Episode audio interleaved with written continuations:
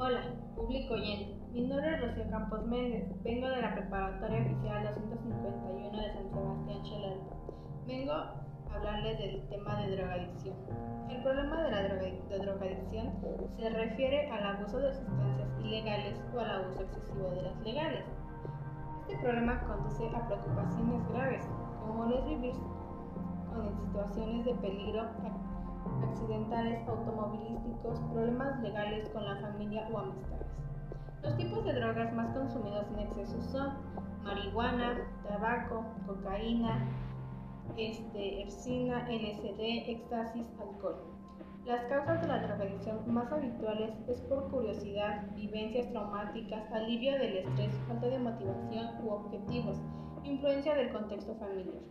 El tratamiento para esta enfermedad sería orientación conductual, medicación, aplicaciones y dispositivos médicos que se usan para tratar los síntomas de absencia o instruir al paciente sobre el desarrollo de nuevas